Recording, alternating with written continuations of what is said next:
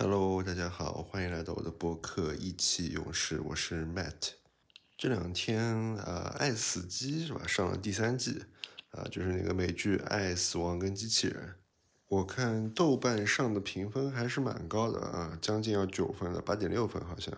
呃，我就想起了，我好像我那时候第一季的时候也没有看完，应该就看了三到四个故事吧，就觉得整个画面非常的厉害，对吧？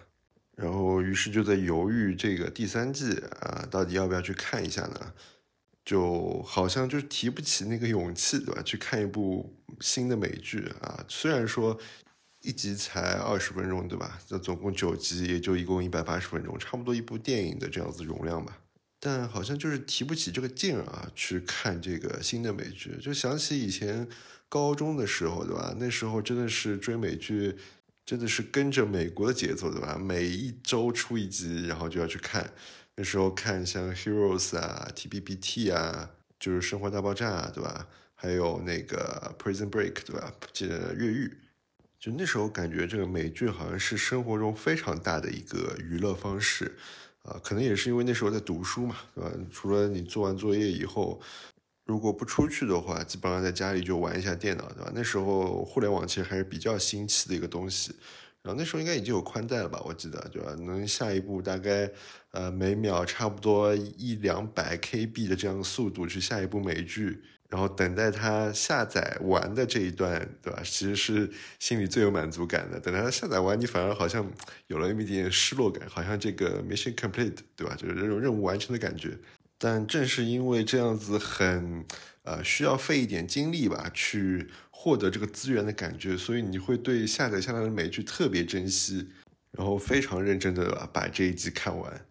那现在，呃，对这个美剧好像没有能提起这么大兴趣的这个原因，呃，是因为这个内容的质量下降了嘛？我倒觉得不一定，是吧？因为尤其是这几年，啊，从纸牌屋开始，对吧？Netflix。进入了这个产业当中，其实把整个产业这个美剧这个行业啊，这个水平，对吧？其实往上提升了非常多。而且 Netflix 它有意思的就是，不止在美国市场的，在韩国市场啊，包括像鱿鱼游戏啊，对吧？在日本市场啊，像这种全裸导演啊，啊，都出现过一些非常爆、非常有意思的一些剧集。那我最近应该。看的比较近的一部美剧应该是《后裔弃兵》吧，就是我指的是从头到尾完整的看完一遍的这种啊，就是你可以在这美剧当中，最近的美剧当中明显感觉到啊，因为各种技术的发展啊，摄影技术的发展啊，或者说一些画质的技术的发展，其实整个啊成片的质量相较于原来的美剧来说是高非常多的，包括一些运镜啊，能去做更多的这个花活。对吧？可以让这个故事的这个架构做得非常的出色，所以在内容上其实是没有太大的问题的。我相信啊，像 Netflix 对吧？尤其是现在迪士尼也在发力啊，他们都能做出非常好的内容，能够带给啊用户或者说这些观众。那现在好像不怎么看美剧的问题，我想肯定是出在啊，主要出在我自己身上。因为我想，如果比如说像我看《后裔骑兵》的那时候，对吧？也是因为啊各种机缘巧合，我正好有那段时间，可能呃晚上还是比较有空闲的时间，对吧？再加上呃正好能在那时候的南关影视上找到这个高清的资源，再加上那个时候。正好刚把这个家里的这个投影屏搭起来，就特别想体验一下在大屏上看这个电影的这个看这个美剧的感觉，所以才把那部剧完整的看完了。那这种观影情况就完全不像那时候呃高中和大学的观影情况，是吧？那时候高中跟大学去看这种剧集，真的是每周守着，对吧？去等这个剧集。我记得那时候大学有段时间看那个日剧。胜者即正义，对吧？然后就是每周日的下午，我就是特别期待那个时候，就等着他每周的这个更新，然后就守着这部剧去看。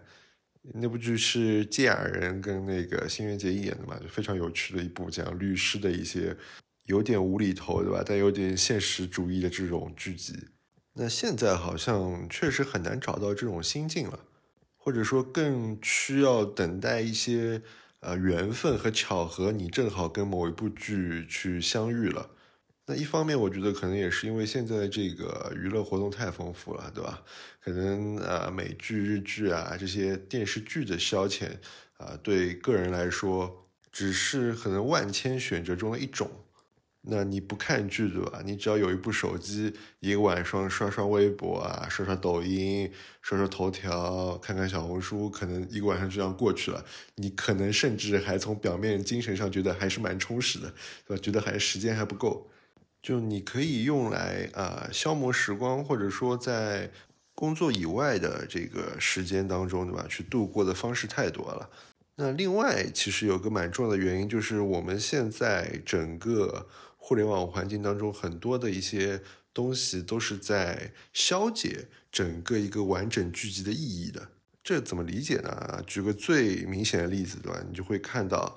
很多像抖音啊、小红书啊、B 站上面有很多人会去做一些什么几分钟对吧，带你看完什么《冰与火之歌》也第一季啊一到七集这种这种的内容。当然，我不是说这个内容不好，因为像我也有时候会看啊一些精讲的内容，对吧？像我之前说的这个《大时代》，对吧？怎么那个幺九零零影剧室精讲的特别好。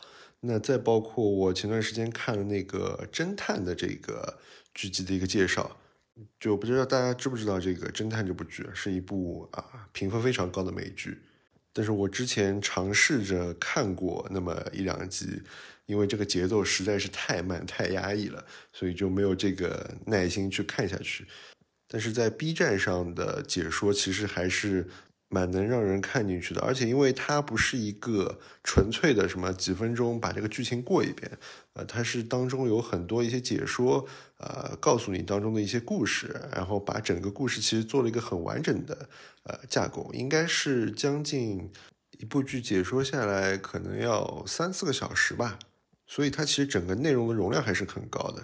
那我更针对的是那些可能说几分钟，对吧？就把一部剧或者一个电影给讲完的这种东西，因为这个容量是完全不够的。你几分钟你就把故事主线讲一讲，对吧？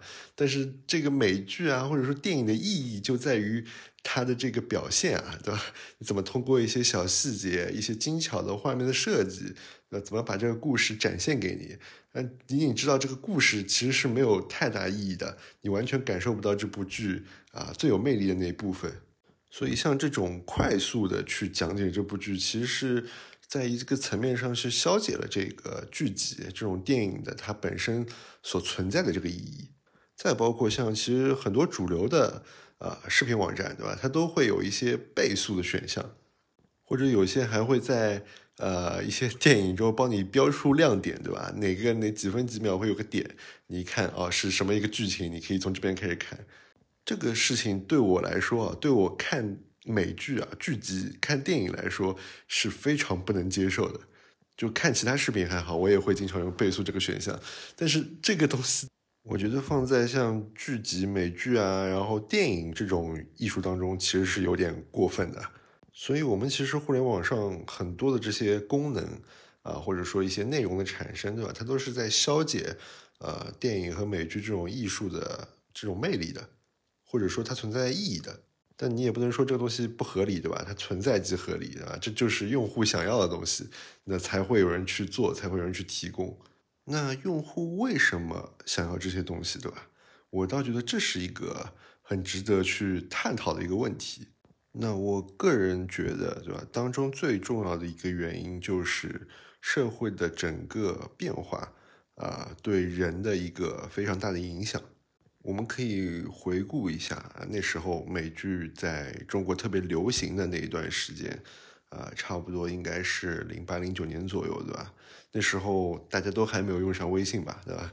基本上都是电话或者短信做一个沟通。所以整个信息传递的这个路径啊，包括速度来说，都是没有现在这么快的。啊，如果稍微量化一点，我觉得那时候如果信息的沟通传输的这个效率，如果说是一的话啊，现在的效率应该就是十左右。啊，我觉得这都说的有点客气了。那这种信息的效率的提升，导致的其实是社会节奏的一个变快，而且是变得非常的快。我们想象一个这样的场景啊，对吧？你现在下班回家，如果是在零八零九年的时候，突然有一个紧急的事情，那你就会想，对吧？我现在啊，最关键的是要先要联系哪个人，对吧？剩下的人可能啊，现在联系不到，啊，然我明天上班的时候要去告知他一下。那可能这个是处理这件事情啊最快最高效的一个方式，在那个时候。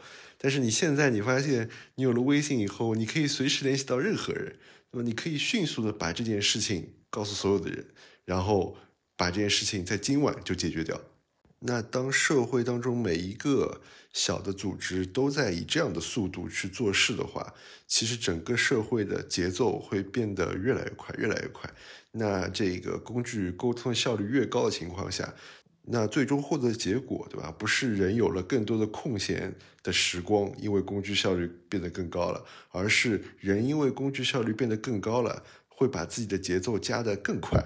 空闲的时间反而更少了，这个其实是现代的科技文明发展非常值得去反思的一点啊。那正是在这样的节奏之下，对吧？在我们社会中的这些所有的社会人，其实对于信息的接受都有了一定程度和那个时候相比的一些异化。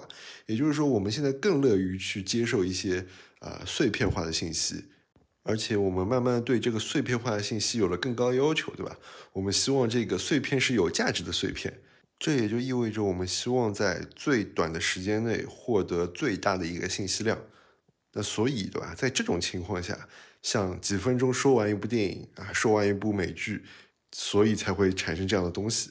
因为原来你可能要花上十几个小时才能看完的一个了解所有信息的一部剧，对吧？你现在通过这个几分钟。你就能获得可能将近百分之五十到六十的一个信息量，那这个效率信息的这个比率啊，其实是非常高的。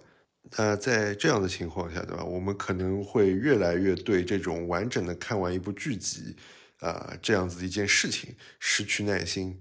就你有时候甚至会在脑海中产生这样的这种感觉啊啊，这部剧对吧？一集要五十分钟，我看这个剧对吧？它要十集，也就是说我要花将近啊。十个小时在这部剧上，哇，那这个时间也太浪费了吧，对吧？那这个十个小时是不是我能做很多更有意义的事情？